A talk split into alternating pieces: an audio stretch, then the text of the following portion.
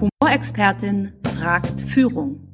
Eva Ullmann und Katrin Hansmeier machen Humor für Sie berechenbar und einsetzbar. Amüsieren Sie sich, staunen Sie und erweitern Sie Ihr Repertoire. Ich begrüße ganz herzlich heute bei Eva Ullmann fragt Führung meinen geschätzten und umtriebigen und tatsächlich äh, ungewöhnlich arbeitenden Kollegen äh, Stefan Friedrich. Hallo Stefan. Hi Eva, grüß dich. Du bist Dr. Stefan Friedrich. Äh, als Arzt, du bist bekannt geworden mit deiner Arbeit zum inneren Schweinehund, dem der charmanten Comicfigur, dem Günther. Und äh, bist Mitbegründer und Gesellschaft von der Weiterbildungsmarke Gedankentanken. Stefan, wann hast du zuerst Lust auf Führung bekommen? Ich kann mich da sehr gut dran erinnern und das ist ein bisschen eine zweischneidige Sache, denn eigentlich habe ich gar keine Lust auf Führung. Ich will einfach, dass die Dinge geschehen, die ich für richtig halte. und Führung ist eine Art genau. Vehikel. ähm, das heißt, also meine, meine erste, wenn du streng, streng genommen siehst, meine erste Führungsposition quasi äh, hatte ich äh, fast schon inne, als ich ins Gymnasium kam und meine Klasse mich zum Klassensprecher gewählt hat. Und dann lief ich nach Hause und sagte stolz, ich bin zum Klassensprecher gewählt worden. Meine Eltern sagten, nee, äh, lass das. Äh, bitte morgen hingehen, sagen, davon trittst du zurück, so wie wir dich kennen. Du, du fängst an, mit den Leuten rumzudiskutieren, das darfst du nicht.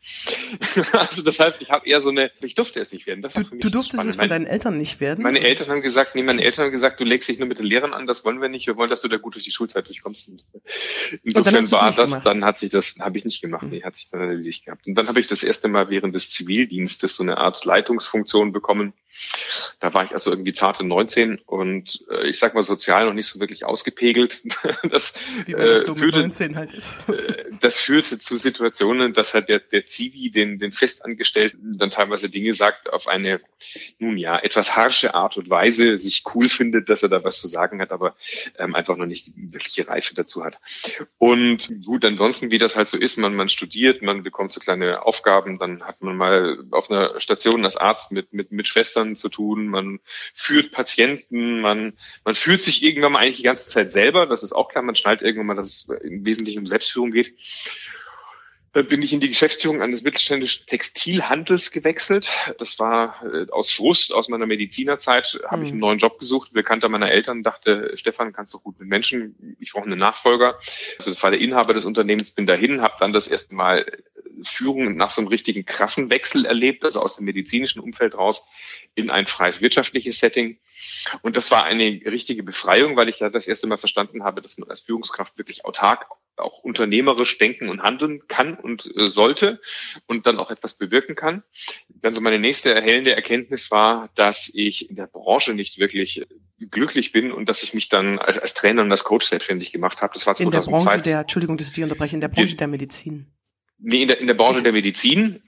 Genau, und dann in diesem Textilhandel, in dem und ich gewesen in bin. in dieser Branche des Textilhandels, alles klar. Mhm. Genau, und also da war einfach, ich merkte, das ist nicht meins. Ich habe hab was gelernt gehabt, aber das ist nicht meins. Ich habe damals schon die Liebe zur Trainings- und Coaching-Branche gehabt und bin dann da rein und bin dann dort auch erstmal natürlich als Single-Selbstständiger gestartet, 2002, 2003, habe dann einen Partner eine Nichtraucherfirma gegründet, mit einem anderen Partner eine zweite Nichtraucherfirma und wie das, wie das also ging, ging ganz gut.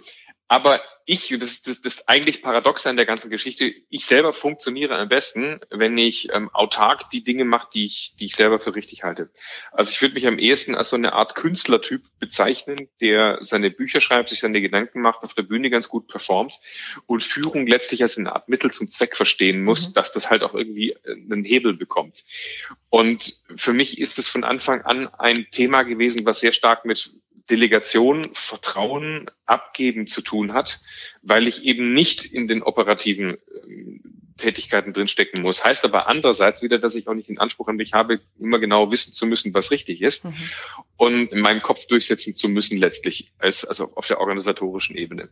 Und ich merke halt in den letzten Jahren, wenn ich Führungskräfte-Trainings gebe oder zu dem Thema spreche, dass diese beiden Seiten durchaus nebeneinander existieren mhm. können, dass man auf der einen Seite Führung verstehen kann als eine Art ähm, gerichtetes Laissez-faire und Dinge entstehen lassen, aber andererseits, dass man immer wieder auf die eigene DNA gucken muss und immer genau definieren muss, um welche Projekte geht es, was ist das Ziel des, der Projekte, aber dass man dann auch Leute anzieht, die Bock haben, selber was zu machen und die jetzt nicht die nicht den Chef brauchen, der ihnen diktatorisch mhm. oder, oder autokratisch äh, Dinge vor die Nase setzt. Also wer selber Denker im Team haben möchte und Umsetzer und eine gute Atmosphäre, dem kann ich einfach empfehlen, sich als Chef nicht allzu wichtig zu nehmen, sondern Dinge in einem bestimmten Rahmen entstehen zu lassen. Der Jürgen Schulze-Seger, auch ein Trainerkollege von uns, der, der formuliert das mal sehr schön, sagte, ähm, ich muss mich natürlich irgendwann entscheiden, ob ich Handwerker beschäftigen möchte oder ob ich Gefährten haben möchte. Ich sehe das nicht nur bei uns in der Trainerbranche, ich glaube, du kannst es auf viele andere ja. Bereiche auch übertragen. Eigentlich sind das für mich so vier Quadranten, in denen ich sag mal, Organisationen organisiert sind oder wo es um verschiedene Führungs- und, und Managementstile geht. Quadrant Nummer eins, das ist für mich der Machtquadrant. Also Obersticht unter, ich sag dir, was du zu tun hast, äh, du hast bitte zu gehorchen. Also der Chef geht morgens in die Arbeit und sagt, äh, was machen wir heute? Das und das und das und das. Das ist, ich sag mal, bei schlicht organisierten Betrieben wichtig, wenn der Chef wirklich der mit der höchsten Qualifikation mhm. ist. Aber wenn du auch Mitarbeiter hast, die ähm, das auch brauchen und wollen, eine Ansage kriegen, die kommen dann halt hin und warten darauf, dass der Chef ihnen äh, sagt, hier, mach das. Level Nummer zwei oder Quadrant Nummer zwei, das ist für mich der, der Management. Quadrant, weil wenn du das nicht mehr willst, Nummer eins, dann geht es natürlich um Prozesse. Also du musst dann irgendwas schaffen, was halt wiederholbar ist. Und wenn du als Chef nicht die ganze Zeit im Einzelfall kleben möchtest, weil du bist ja auch immer Nadelöhr des eigenen Unternehmens oder der eigenen Abteilung, musst du halt irgendwann mal Prozesse schaffen, sodass du den Leuten sagst, wenn du die Prozesse abarbeitest, das ist der Normalfall.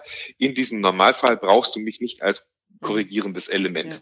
So, jetzt gibt's aber die nächste Evolutionsstufe. Das ist jetzt das, wo sehr viele Unternehmen danach organisiert sind. Management äh, sind Strukturen, sind Abläufe, sind gleiche Qualifikationen, sind ja bestimmte Regeln innerhalb eines Unternehmens. Der dritte Quadrant, das ist Leadership. Leadership wiederum ist für mich, man hat eine Vision, einer hat eine Idee, setzt die um, geht äh, eigenmotiviert, eigenverantwortlich voraus, äh, man denkt mit, man denkt fächerübergreifend, man denkt sehr, sehr, sehr umsetzungsorientiert. Das hat aber meistens recht wenig mit ähm, Prozessen zu tun. Das ist eher so dieses Out-of-the-Box-Ding, mhm. äh, was total coole Ergebnisse führen kann, aber in der Summe ab einer gewissen Organisationsgröße halt auch wieder Chaos bedeutet. Mhm. Und der Level Nummer vier, das ist nach meiner, nach meinem Verständnis, ist das Unternehmenskultur.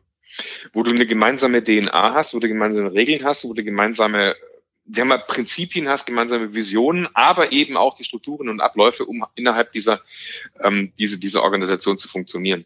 Und meine, meine Erfahrung ist, dass du verschiedene Führungsstile in verschiedenen Entwicklungsstadien hast. Eigentlich mhm. ist es so eine Art ähm, Kontinuum. Also du beginnst bei mhm. Macht, dann gehst du zum Management, dann gehst du zum Leadership und als letztes landest du bei der Unternehmenskultur. Und wenn du Mitarbeiter hast, die diese Schritte nicht mitgehen, dann musst du als Führungskraft immer wieder in die vorherigen. Quadranten zurückgehen und sie entweder mitnehmen oder mit ihnen so sprechen wie auf dem vorherigen Quadranten. Ja. Also wenn du jemanden hast, der zu dir kommt und sagst, ich bin gewohnt, eine Ansage zu, zu, zu, zu machen und du erzählst denen was von Leadership, dann guckt er dich an wie, wie ein Rundkalb und sagt, ja. was, was meint der, ja? Wenn du, wenn dem musst du sagen, okay, pass auf, dein Entwicklungsschritt ist von Level Nummer eins auf Level Nummer zwei. Also bevor ich mit dir über Leadership rede, reden wir erstmal über Prozesse und Strukturen ja. und du hältst dich strikt an das. Ne? Während die, die in diesem System drin sind, denen musst du erstmal wieder beibringen, dass sie diese Prozesse und Strukturen auch wieder verlassen dürfen, um auf eine nächsten Entwicklungsebene zu mhm. kommen.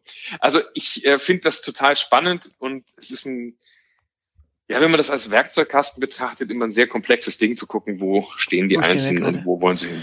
Jetzt seid ihr mit Gedankentanken ja sehr schnell zu einem sehr großen Team gewachsen, was ich immer sehr beeindruckend finde, weil man das auch gut begleiten muss. Ja, ich habe, äh, ich durfte in Hannover äh, Professor von der Leyen mit Clinical Research, ähm, der ein ein Team hat, was innerhalb eines Jahres von 10 auf 30 Mitarbeiter gewachsen ist und die schon spannende, also in allen Bereichen spannende Themen hatten, unter anderem, dass mit zehn Leuten natürlich so Kaffee, Küchen, Gespräche, Dinge klären, Dinge transparent machen, ganz schnell möglich ist.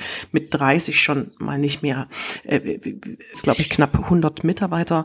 Februar 2020 haben bis 108 Mitarbeiter stand Deutschland heute, ähm, sind vor ein paar Wochen erst über die 100 gehüpft, mhm. sind seit 2012 auf dem Markt. Mhm. Das muss ich, das Unternehmen ist ja letztlich gegründet worden von mir als so eine Art Spin-off von meiner Speaker-Tätigkeit. Also ich halte Vorträge, ähm, da macht man gute Gewinne und man fragt sich, was macht man mit den Gewinnen? Die eine Möglichkeit ist, dass man sich schöne Autos kauft, die andere ist, dass man sagt, ich baue da irgendwas, was bleibt. Ja, genau. So und so so so war das so war das ursprünglich, ähm, dass ich einfach dachte, ich will das halt unternehmerisch aufbauen, irgendwas, äh, was, was, ja, was sozusagen als komplementär zu mir funktioniert. Und so entstand Gedankentanken und das hat halt doch relativ bald eine eigene Dynamik begonnen, was im Prinzip zeigt, dass das Baby an sich wirkt und funktioniert. Aber was halt auch mal wieder heißt, du musst noch einen Mitarbeiter einstellen, noch einen Mitarbeiter und noch einen Mitarbeiter, ein neues Geschäftsmodell, neues Geschäftsmodell. Und für mich war das so, dass ich in der Zeit extrem gelitten habe unter diesen beiden Rollen, die ich habe. Auf der einen Seite bin ich Content-Produzent, ich schreibe gerne Bücher, halte gerne Vorträge, Seminare, arbeite gerne mit Menschen, mache mir aber auch total gerne Gedanken. Ich habe eine stark introvertierte Seite. Wenn ich einen Tag draußen bin auf der Piste, brauche ich einen Tag Ruhe, um mich wieder zu sortieren. So, und jetzt hast du plötzlich noch ein Team. Und das Team will von dir was. Und das war für mich extremst anstrengend und nie befriedigend, weil ich diese Führungsrolle eigentlich da komplett hätte einnehmen müssen in dieser Zeit, was ich aber nicht konnte, weil das Unternehmen von mir als Arbeitskraft abhängig war. Mhm. Also das heißt, ich musste auch Geld verdienen, damit wir weiter das Unternehmen aufbauen können. Ich bin so ein Freund von organischem Wachstum. Und das ging bis zu einer Mitarbeiterspanne von, ich sag mal, sechs, sieben, acht ging's gut. Ja, da hatten wir diese Kaffeehausatmosphäre. Ja. Man setzt sich mal kurz hin, sagt, was machst du, du, du, du. Ähm, aber das geht natürlich nicht, wenn du es langfristig so siehst. Langfristig brauchst du, es ist Führung ein Job, der nichts mit operativer Umsetzung zu tun hat, sondern der einfach, oder du kannst nicht gleichzeitig im, im System arbeiten und der Spielertrainer klassisch. Das, das macht keinen Sinn. Du bist entweder Trainer oder du bist Spieler. Eine große und Herausforderung für viele in der Weiterbildungsbranche, die äh, natürlich wachsen und wachsen wollen. Ja. Nicht nur nicht nur in der Weiterbildungsbranche. Ich glaube, bei ganz vielen Selbstständigen ist ja. es so. Viele Selbstständige haben dieses anpackende Wesen. Das heißt, die sagen, ich, ich weiß, was richtig ist und das macht die groß. Aber dann ist es halt auch ein Wachstums Grenze, weil sie selber das Nadelöhr ihres Unternehmens werden. Dann sagt man, oh, ist schon ganz nett, wenn ich jemand hätte für die Buchhaltung oder für Kundentelefonate oder ähm, jemand, der mir, der mir meine Sachen organisiert. Aber die müssen ja auch organisiert werden. Ja. Und wenn du diesen Weg jetzt konsequent weitergehst, kommst du um eine Führungsstruktur und langfristig um Abteilungen und um Organisationsaufbau, kommst du einfach nicht drum rum. Äh, das heißt aber, dass du deine eigene Rolle entweder anders definieren musst oder es heißt, dass du dich selber personell so aufstellen musst, dass du eine solche Struktur entstehen lässt oder dass du es einer solchen Struktur gestattest, sich zu bilden. Und das ist etwas, wo ich merke, dass ganz viele Selbstständige oder Unternehmer, Kleinunternehmer, in Anführungszeichen Kleinunternehmer, mit diesem Rollenverständnis hadern, mhm. weil sie dann halt eben nicht in allen Details drin hängen können, weil sie dann halt vertrauen müssen, weil sie dann halt kompetente Mitarbeiter finden müssen, weil sie dann halt äh, auf Qualität achten müssen. Das, das streichelt dann auch das Ego bisschen weniger. Ne? Wenn der Mitarbeiter kommt und sagt, hey Chef, was soll ich tun? Dann sagst du als Single-Chef oder mit zwei, drei Leuten sagst du noch so und so und so und so und die machen das alles. Wenn du aber wirklich gute Leute haben willst, dann musst du die so weit bringen, dass die eben selber alles mhm. machen. Heißt aber, dass du selber im Einzelfall davon ausgehen darfst, dass die Dinge nicht immer so sind, wie du sie willst. Und es ist auch völlig okay, weil du willst ein, Leben, ein lebendes System haben. Und dann habe ich damals den Alex Müller kennengelernt, äh, der ein Seminarteilnehmer gewesen ist, der damals bei Robert Betz gerade draußen war. Der hatte dort äh, die Geschäftsführung von Robert Betz gemacht mhm. über, über einige Jahre und da erstaunlich Erfolge erzielt. Wir hatten einen Draht zueinander und Alex ist ein bisschen so komplementär zu mir. Also ich bin so der Kreative, der Seminare und Vorträge gibt und die an die Branche andockt und also ich, ich beschäftige mich unheimlich gerne auch mit diesen ganzen Gedanken bei uns in der Branche und Alex ist halt so eine Art ja, Manager, Architekt, Unternehmer, der sagt, äh, lass mich mal mit den Inhalten in Ruhe, aber lass uns mal über, überlegen, wie machen wir das Baby groß. Mhm. Und es war ganz, ganz spannend am Anfang, weil natürlich die Mitarbeiter alle mich gewohnt waren, quasi am Kaffeetisch auf Zuruf und sehr emotional führt und sagt, machen wir so und so und so und so. Und dann sagen alle, jo. Oh, ganz selten gab es mal ein Nein, aber was natürlich auch dazu führt, dass die, die, die Leute auch ihre, ich sag mal, Nischen hatten, in denen sie sich eigentlich ganz, ganz wohl fühlten und so ihre, ihre, man hatte keinen solchen Performance-Zwang, weil, weil der Chef trägt ja irgendwie noch. Ne?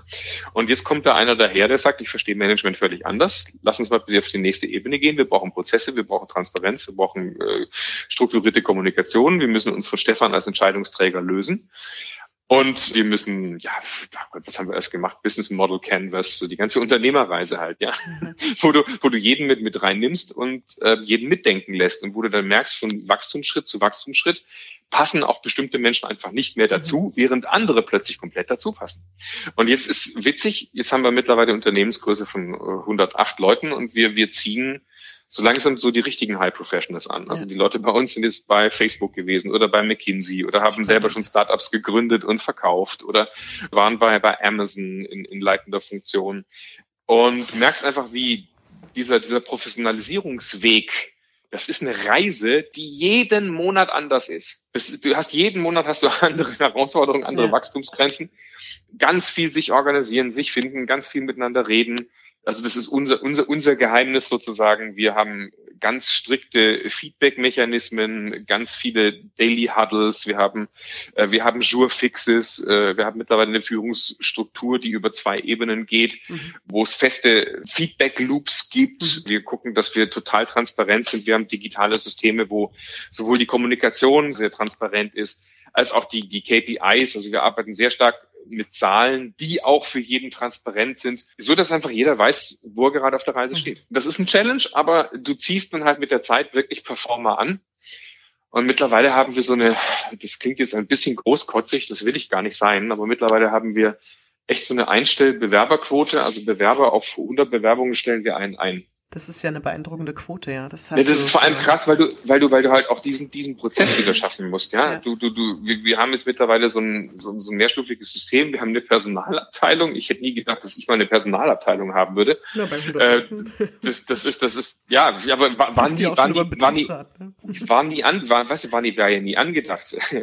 mittlerweile weiß ich einfach, wie der Bewerbungsprozess die Leute müssen durch ein bestimmtes Türchen rein, dann gibt es verschiedene äh, Siebestufen, da gibt es Telefonate, wer kommt, wird ernsthaft in Betracht gezogen, dann müssen die, äh, dann werden die sozusagen auf Teamfit und äh, Sociability sozusagen ge gecheckt, dann gibt es verschiedene Gespräche mit verschiedenen Mitarbeitern. Und das kommt halt wirklich nur ein Prozent durch. Und die, die dann aber ins Team reinkommen, das ist dann teilweise magisch. Ich habe immer wieder so Erlebnisse, dass ich bei einem Meeting drin sitze und einfach nur wie ein Mäuschenspiel und mal guck, was passiert hier. Und dann einfach 95 Prozent der Entscheidungen und Sätze, die da fallen, die würde ich genauso fällen. Und merkst aber, dass was du darüber denkst, fast deckungsgleich ist mit dem, was dein Team über die Dinge denkt. Mhm. Und das ist ein faszinierendes Gefühl, das ist großartig. Wir hatten uns auf dem Kick-Forum in, im, im, Süden kennengelernt, auf dem Marketing-Forum, wo du äh, nach mir einen Vortrag gehalten hast. Wenn ihr mit 100 Mitarbeitern arbeitet, zu einem klassischen Unternehmen, was eben auch intern E-Mails schreibt, du sagtest, du hast ein Chatsystem, wo sich Mitarbeiter Themen rausnehmen. Kannst du da noch zwei Sätze drüber verlieren? Ja, das wird die Frage, wie du äh, Kommunikation so transparent machst, dass du eben keine Wissensmonopole hast oder dass die Leute immer auf äh, selber sich relativ schnell in Themen rein recherchieren können. Und wir arbeiten mit Slack, das ist relativ äh, ja. auch verbreitet mittlerweile. Das ist letztlich eine Art Chat-System. Bei E-Mails, was kennst du ja, mein A schreibt B eine E-Mail mit 20 Anhängen dran und dann kommt noch C und D mit rein, damit man sich rückversichert und am Ende guckst du in der Postfach am Tag und weißt eigentlich 80 Prozent von dem musst du gar nicht lesen oder das ist einfach nur digitaler Schrott oder, oder wird, verwirrt deinen Fokus. Und deswegen ist es bei uns so, dieses Slack ist halt eine Art, ja, wie so eine Art Facebook oder wie so eine Art WhatsApp, wo verschiedene Channels drinnen sind. Und du kannst zum Beispiel ein Channel heißt dann Finanzen oder ein Channel heißt äh, Business Factory äh, Online bei uns äh, von, von unserer, von unserer selbstständigen Ausbildung oder ein, ein Channel heißt, was weiß ich, Random oder, oder, oder allgemein oder, oder Geburtstagschannel oder was weiß ich. Also zu allem kannst du Channels eröffnen und dann kannst du dich zu diesen Channels anmelden. Und immer wenn dann irgendetwas gepostet wird, dann kriegst du halt eine Benachrichtigung, Achtung, hat gerade jemand wieder Geburtstag oder im Business Factory Online äh, Channel, äh, Channel steht drin, wir brauchen die und die Info, wer hat die oder Marketingkanal so und so. Und du guckst halt von Zeit zu Zeit in das Ding rein, siehst deinen Thread, also siehst deinen Kommentarverlauf, bist immer im neuesten Stand, kannst äh, transparent nachvollziehen, was passiert und kannst halt auch gezielt kommentieren. Und das ist sowas wie eine ständige ja, Kommunikationsplattform, ständige Austauschplattform. Äh, das System Firma weiß halt sehr schnell, was gerade überall los ist. Das kann ich mir bei so Bereichen wie äh, natürlich, wer hat Geburtstag, was machen wir? Und bei solchen kreativen Bereichen wie äh, welchen Online-Kurs macht gerade Stefan, macht gerade Tim, macht gerade Maxi, also was machen wir an neuen Online-Kursen, wo, äh, wie sieht's mit der App aus? Also das kann ich mir bei solchen kreativen Bereichen super gut vorstellen. Meine Frage ist, macht ihr das auch, wenn du sagst Finanzen, bei operativen Dingen wie Kunde X hat angerufen, muss ein Angebot kriegen, ja, ja, Kunde klar. Y, äh, Finanzen, äh, Jahresbericht muss gemacht werden, die, äh, die Finanzen müssen zum Steuerberater. Also das macht ihr quasi konsequent mit allen Themen, völlig egal ob operativ. Das machen wir, das machen wir mit allen Themen, aber weißt du, wenn, wenn, wenn die Finanzen zum Steuerberater müssen, um bei dem Beispiel zu sein, wir haben letztlich auch eine ganz normale Finanzabteilung, da sitzen dann einige Personen auf einigen Quadratmetern bei uns im Büro miteinander und dann sagen die sich schon gegenüber über den Tisch, Achtung, braucht das und das. Aber wenn jetzt zum Beispiel jemand aus einem anderen äh, Stock sagt, hey Leute, hat der Kunde so und so die und die Rechnung bezahlt, äh, brauche ich kurz das Info, dann schreibt er das da rein und dann sagt die Finanzabteilung ja oder, oder nein. Mhm.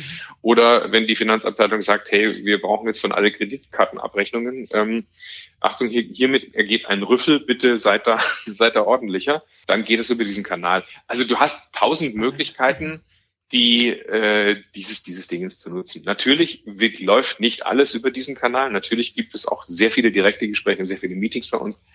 Ähm, ich glaube eh, dass es eine also die die die Kultur miteinander zu sprechen ist relativ ausgeprägt bei uns, aber eben auch etwas, was wieder mit Transparenz zu tun hat. Und wenn du es ernst meinst, dass du ein Unternehmen siehst als eine lebendige als einen lebendigen Mechanismus oder Organismus von Menschen, die, die selber alle Leistung bringen, kommst du um sowas nicht äh, drumherum.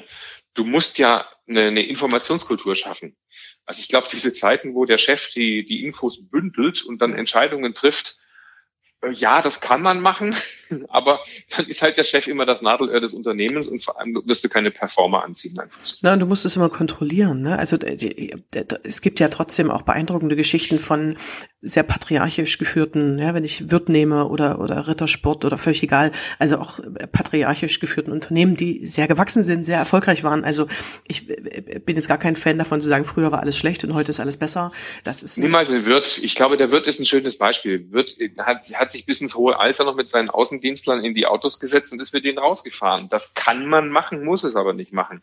Nach meinem Verständnis geht es hier darum, es ist vielleicht ganz gut als symbolischer Akt, aber nach meinem Verständnis geht es darum, dass man sich irgendwann mal committet, wie ist unsere Unternehmenskultur, was für Leute wollen wir haben, wie sollen die ticken und dann musst du sie arbeiten lassen.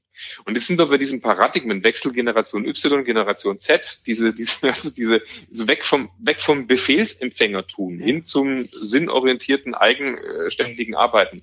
Und deswegen haben wir auch keine Schwierigkeiten, Personal zu bekommen. Wo andere sagen, ich brauche keine Ahnung, wie du die jungen Leute kriegst oder die guten Performer kriegst oder wie, wie, wie, wieso melden die sich bei euch alle? Hä, die dürfen bei uns arbeiten. Ja. meinst, du, das würde, meinst du, das würde in der Klinik, äh, um mal die Branche zu wechseln, genauso funktionieren wie in der Weiterbildungsbranche? Ich bin überzeugt davon. Eine Klinik, woran Krankenkliniken, also ich bin ja schon eine Weile draußen, aber ich habe natürlich noch Kontakt mit vielen anderen.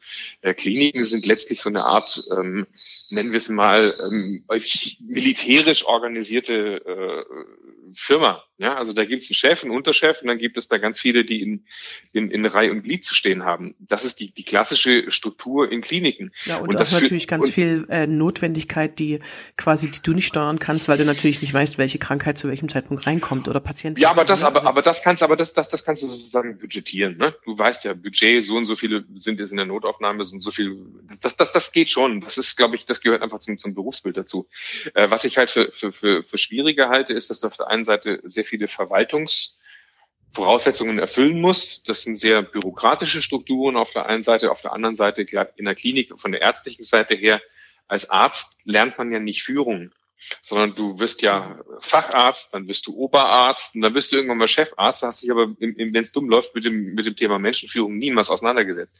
Also gerade Medizin, ich kenne keine aktuellen Zahlen, aber ich glaube, dass durchaus so um die 50 Prozent ähm, letztlich nicht als Arzt arbeiten, obwohl sie studiert haben. Und das ist einfach eine riesige Verschwendung von menschlichen Ressourcen. Oder viele, die in den Kliniken drin sind, gehen dann frustriert wieder raus und äh, sagen, das ist nicht meine Art zu arbeiten. Und das ist halt schade, weil dadurch dann auch wieder Performer auf der Strecke bleiben. Ja. Bei mir, also ich hatte, ich hatte einen super Chef, weißt du, der, der war prima. Letztlich bin ich aus meinem Uniklinik-Anstellungsverhältnis raus, weil ich halt auch meinen eigenen Kopf habe und ich mir auch nicht sagen lassen wollte, du forschst jetzt hier, du forschst jetzt da. So, dann, dann gehen die halt weg, die guten Leute. Das heißt, du sagst schon, die, das System, was sich bei euch entwickelt, würde sich auch auf andere Branchen übertragen lassen, beziehungsweise passiert ja auch in anderen Branchen ähnlich wie bei euch äh, total viel, was, was Führungsstruktur, was Abteilungsstruktur äh, angeht. Also ich finde deine Zusammenfassung, das entwickelt sich von einem Befehlston zu einem sinnorientierten Arbeiten. Das ist ja was, was tatsächlich auch schon den, den Arzt und Therapeuten Viktor Frankl ähm, beschäftigt hat, der ja das Konzentrationslager zum Beispiel überlebte und dann äh, die Logotherapie entwickelte und sagte, das Fehlen von Sinn ist das, was Menschen krank macht. Also das Stiften von Sinn, das Wiederfinden von Sinn ist etwas, was Menschen beflügelt und tatsächlich auch, also erstmal die Grundvoraussetzung für Gesundheit ist. Das finde ich eben spannend, dass sich das auch in Unternehmen verändert.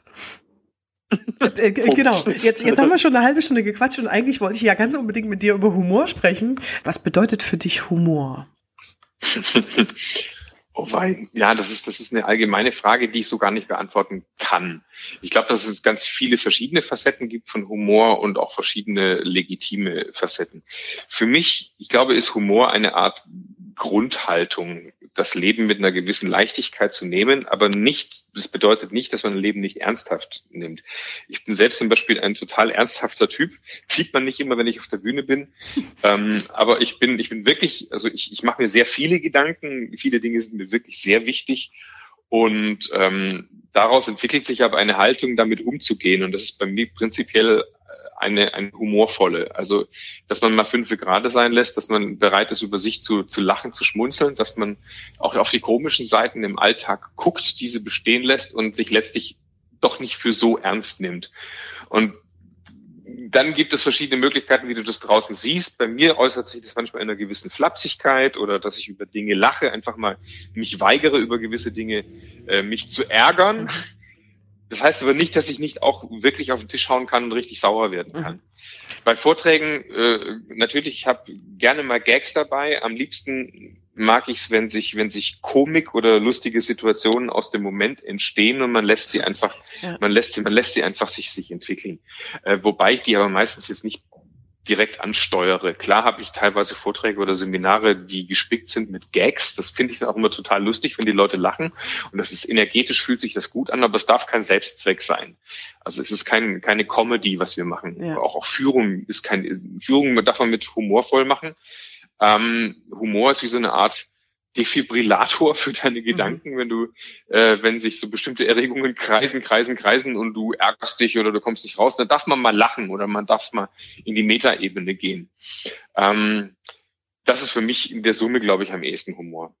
Spannend, so weil da bist du schon, ja, da bist du schon mittendrin auch in den Vorteilen von Humor für Führungskräfte. Ja, ich finde auch, dass der Humor ähm, das Thema verpacken oder dem Thema dienen darf, aber der Humor ersetzt eben auch nicht deine Klarheit, äh, tatsächlich auch deine Fähigkeit, dich durchzusetzen, Dinge auf den Punkt zu bringen. Also dieser, was du beschreibst, diese, diese Ernsthaftigkeit, die Tiefe, äh, die Humor immer ergänzt, aber auch nicht ersetzt. Also für mich ersetzt Humor eben auch nicht gute, eine gute Führungsstruktur oder eine gute Abteilungsstruktur oder thematisch äh, eine gewisse Klarheit. Ja, also das ist die Besonderheit, wenn, wenn es sehr hierarchisch sehr große Abhängigkeiten in der Klinik oder auch in einem Konzern gibt, dass wenn dann die Führungskräfte einen Witz machen, die Mitarbeiter lachen, weil sie von ihnen abhängig sind und nicht, weil sie es lustig finden. Also auch das. Genau, und das, das, das, das ist halt peinlich. Also ab ja. einer gewissen, ab einem gewissen Grad der, der, äh, sag ich mal, Sensibilitäten des sozialen, der sozialen Intelligenz merkt man halt schon, dass solche Dinge dann bescheuert sind. Da wird gelacht, der Chef macht einen Witz, alle machen und denken sich so, oh, lass mich mit dem Blödsinn in Ruhe. Also das ist, glaube ich, nicht damit gemeint, dass man durch technischen Humor oder durch Witze oder Gags und jetzt wollen wir alle mal gut drauf sein, was bewirkt. Ich glaube eher, wenn es beim Humor in der Führung geht, dass es um eine Art ähm, innere, lockere, gelassene Haltung geht und dass man, dass man Absurditäten auch mal wahrnehmen darf, bewusst wahrnehmen, über sie schmunzeln darf und äh, sich selber nicht bei all dem, wie gerne wir uns wichtig nehmen, eben das nicht tun sollten. Ja, jetzt hast du schon beschrieben als Redner äh, zwei verschiedene Arten von Humor. Da hast du auch schon einen sehr genauen Blick, finde ich. Zum einen, äh, dass du Gags oder Geschichten mitbringst. Du hast auch immer ein hohes Interesse unserer Teilnehmer oder Coaches, äh, den Humor on Stage zu bekommen, also ihn zu planen. Und auf der anderen Seite finde ich, wenn man es kann, dass so ein zufälliger Moment entsteht und man den, das Angebot, was man auch vom Publikum kriegt, nutzen kann, finde ich, ist man auch sehr offen für Humorangebote, weil du ja deine Planung für einen Moment Instrument zur Seite legst und auf was reagierst, was im, im Auditorium passiert. Ja, dieses Angebote nutzen, ähm, das finde ich auch, die, die Fähigkeit zur Schlagfertigkeit, zur Spontanität, äh, da die wachen Augen zu haben, das, das finde ich immer die Voraussetzung dafür, dass das auch gelingt, dass man überhaupt spontan was humorvoll verwandeln kann. Und das hat dann wiederum was damit zu tun, dass du eine gewisse innere Coolness hast, dass du ähm, äh, ja, ich sag mal auch in deinem Thema drin bist, dass du eine gewisse Sicherheit hast. Also äh, gerade wenn es jetzt um fachlichen Austausch geht, in einem fachlichen Setting auch als Führungskraft dann auf humorvolle Angebote oder auf Humorangebote zu reagieren, bedeutet, dass du dass du in einem inneren Hochstatus sein musst, dass du dir deiner selbst sicher sein musst. Ja. Äh, bedeutet aber auch wiederum, dass diese ganzen Unsicherheitsthemen, dieses ganze, ich mach mal Humor so als Trick oder als, äh, als, als, als Werkzeugkoffer, ja. äh, auch, auch nur an der Oberfläche gerade. Das ist, äh, es ist ja, eine, mich eine, eine, eine tiefe, eine genau. tiefe innere Haltung. Ja, Unbedingt. Und es, Humor kann, kann Humortechniken bedeuten. Humor heißt für mich aber auch immer Haltung und das eine ohne das andere. Ich kann rein technisch arbeiten, aber wenn ich keine Haltung äh, zu den, gegenüber den Menschen dahinter habe, dann, dann wird halt, werden Humortechniken auch manipulativ, wie natürlich alle anderen Instrumente.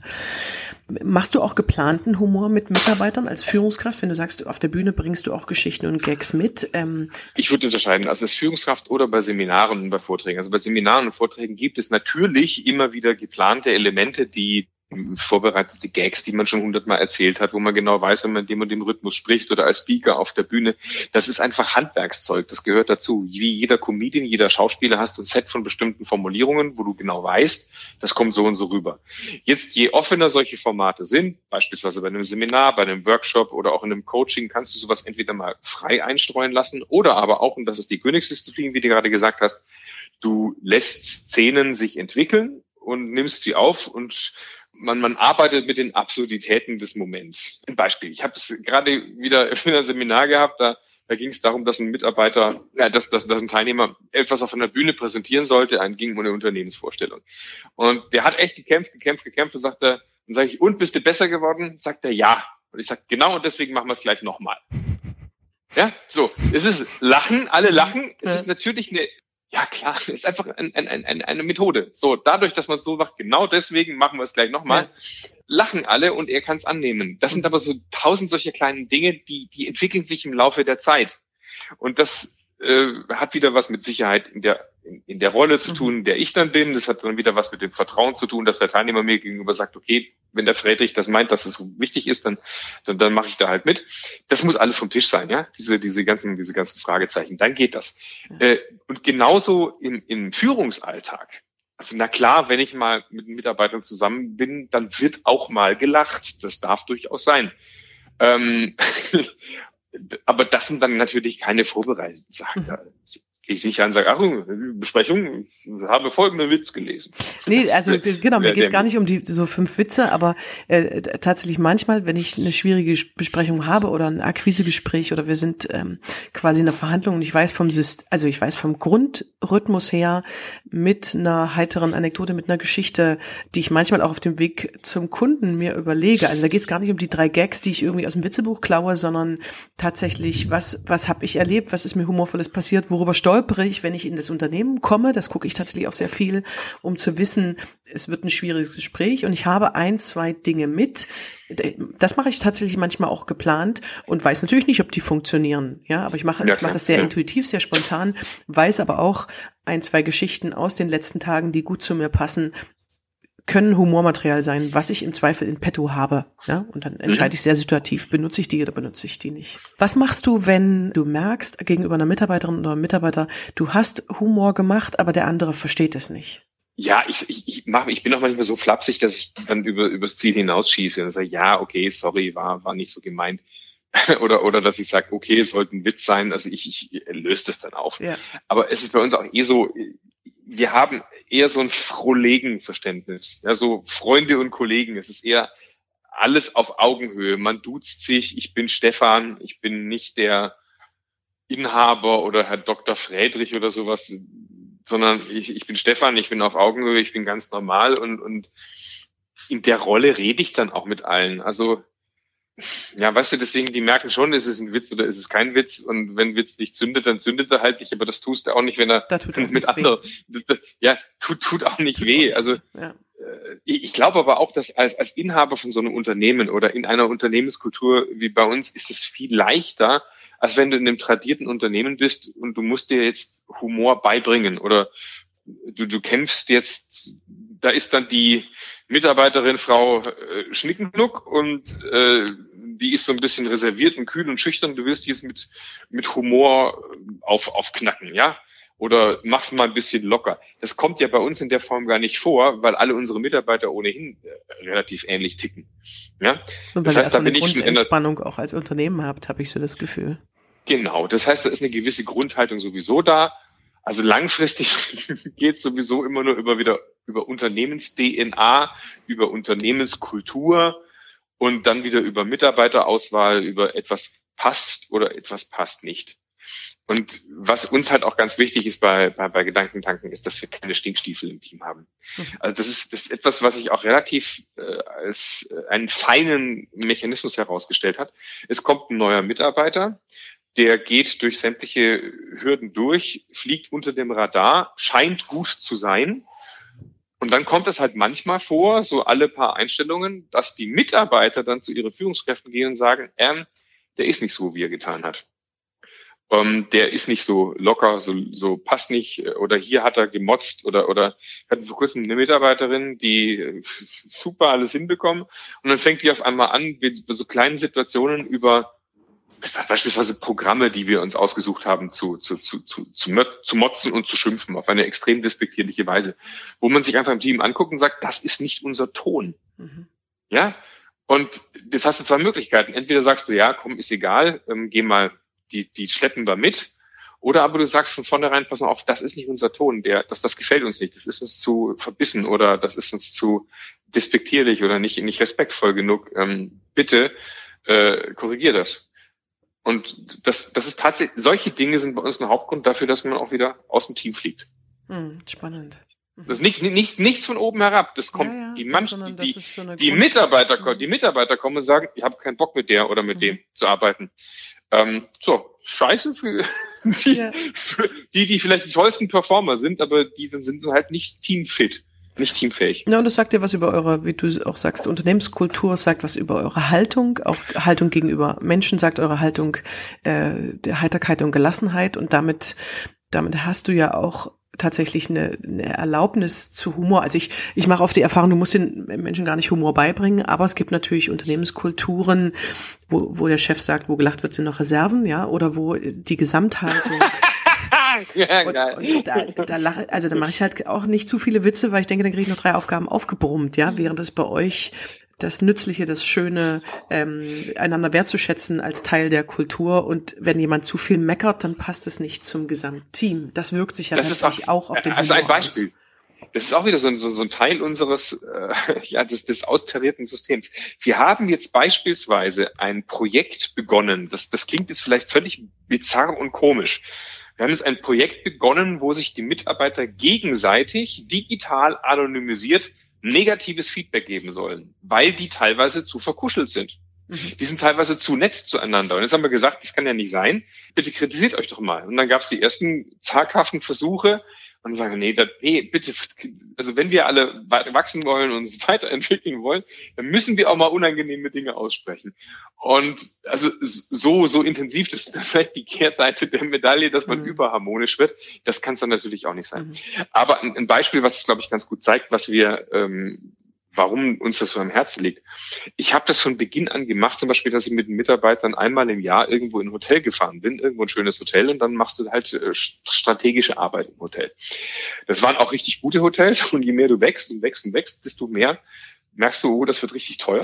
du stellst dich, du fragst dich immer, das, boah, was sollst du mit 10 Mitarbeitern, also mit 20 Mitarbeitern, scheiße, ich sind 50 Mitarbeiter. Echt, gehst du irgendwo hin in ein Hotel und zahlst das eine Woche Arbeitsausfall?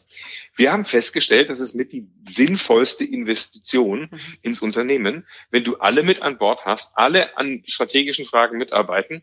Das ist eine, eine, eine Identitätswucht, die du da erreichst, das ist großartig. Und wir haben jetzt den Sommer, werden wir die bizarre Situation haben, wenn unsere Einstellungspläne noch so aufgehen, wie wir das gerade vorhaben, dass wir im Sommer mit einer Mannschaft von irgendwas zwischen 125 und 130 Leuten einen kompletten Flieger chartern werden und eine Woche nach Mallorca fliegen. Super. So, jetzt sagen viele, bis ist das unternehmerischer Wahnsinn. Nee, wir glauben, es wäre unternehmerischer Wahnsinn, das nicht zu tun. Nicht zu tun. Weil das jedes Jahr, weil wir das jedes Jahr festgestellt haben, was das für unsere Identität und für, für, für unser Team bedeutet. Das gehört dazu. Das, es gehört auch dazu, dass wir uns da ein passables Hotel aussuchen, wo es dann ein leckeres Buffet gibt und einen Pool gibt und wo wir dann tatsächlich abends mal äh, an, an Ballermann gehen zum Saufen und auf den Tischen tanzen. Ja, oder, oder jetzt ist hier gerade, äh, übermorgen ist äh, Weiberfastnacht in Köln äh, es ist normal, dass du als Team dann eben ab 11.11 Uhr äh, Party machst und dann geht man gemeinsam raus zum Feiern. Dann kommen die Leute verkleidet ins Unternehmen. Das muss man, das, das muss man dann schon auch so sehen. Das ist bei uns Kultur und das muss man mögen und man muss reinpassen. Ja, das ist äh, so ein Mini-Beispiel, finde ich auch äh, schon tatsächlich vor ein paar Jahren, als es auch so euphorisch wurde, die WM zusammen zu gucken, was da in unterschiedlichen, also es ist nur ein kleines Beispiel, aber es war für mich sehr bezeichnend, weil es natürlich Unternehmen gab, die haben nicht erlaubt, dass man in der Arbeitszeit Fußball gucken kann. Es, hab, es gab Unternehmen, die sagten, da kommen wir gar nicht vorbei, ja, eine Stunde zusammen Fußball gucken ist für die Gesamtstimmung auch super, dann machen halt alle noch drei Stunden weiter.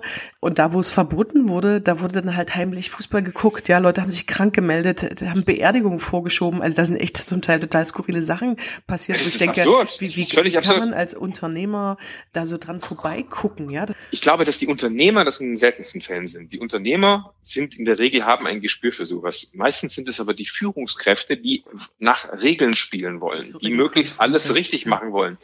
Und dann äh, hast du eine kleine Prise Fußballunverständnis und eine kleine Prise Pedanterie. Und dann sagt man ganz schnell, das gehört nicht zur Arbeitszeit dazu. Dann gehört noch so eine kleine Prise soziale Inkompetenz dazu und dann hast du plötzlich eine ganz giftige Mischung. Und schon passieren seltsame Sachen. Es gibt eine spannende Studie von Alexander Punt, äh, 2016 veröffentlicht, der sagt, der guckte sich tatsächlich Strukturbedürfnis äh, als Voraussetzung für Führungskräfte im Zusammenhang mit Humor an. Also er hat geguckt, sehr strukturbedürftige Mitarbeiter können weniger mit Humor des Chefs oder der Chefin anfangen als weniger strukturbedürftige.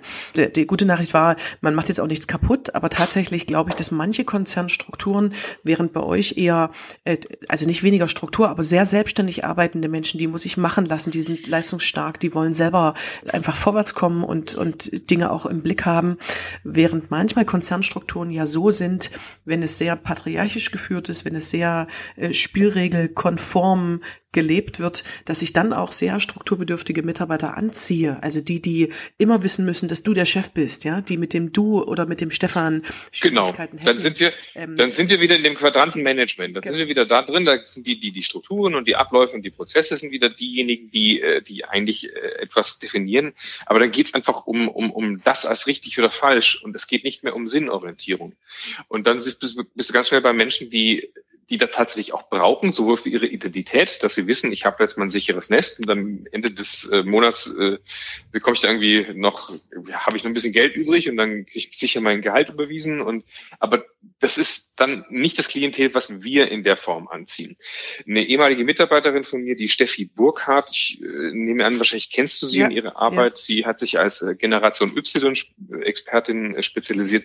Die erzählt auf ihren Vorträgen immer so ein Beispiel, wie sie bei einem großen Konzern gearbeitet hat und es die Unternehmensrichtlinie gab, man, man müsse, wenn man eine Treppe äh, runterläuft, den Handlauf benutzen.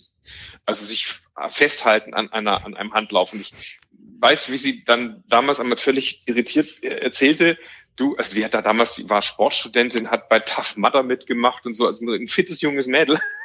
und die, die sei dann von ihrem Chef darauf hingewiesen worden, als sie einfach die Treppe runterlief, sie möge bitte schon den Handlauf benutzen. Und die hat am Anfang erstmal darüber gelacht, weil sie das für einen Witz gehalten hat.